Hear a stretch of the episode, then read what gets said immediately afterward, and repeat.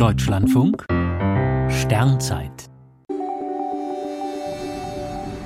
5. Februar Karl Orff, die Brüder Grimm und der Mond. Vor 85 Jahren hatte in München eine ganz besondere Operuraufführung.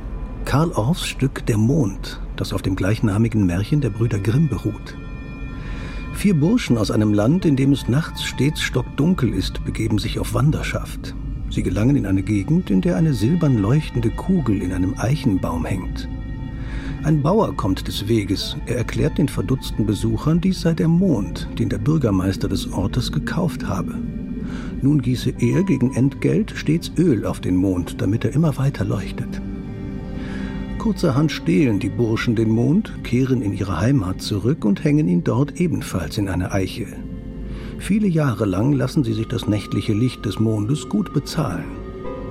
Kurz vor ihrem Tod beschließen die vier Diebe, dass jeder ein Viertel des Mondes mit ins Grab nimmt. So geschieht es. Auf der Erde ist es somit dunkel, doch in der Unterwelt wird es ungewöhnlich hell.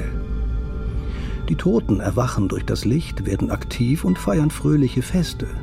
Daraufhin eilt Petrus in das Totenreich, greift den Mond und setzt ihn endlich an den Himmel, wo er noch heute für alle Menschen scheint, in wechselnden Phasen nach den Vierteln der Brüder.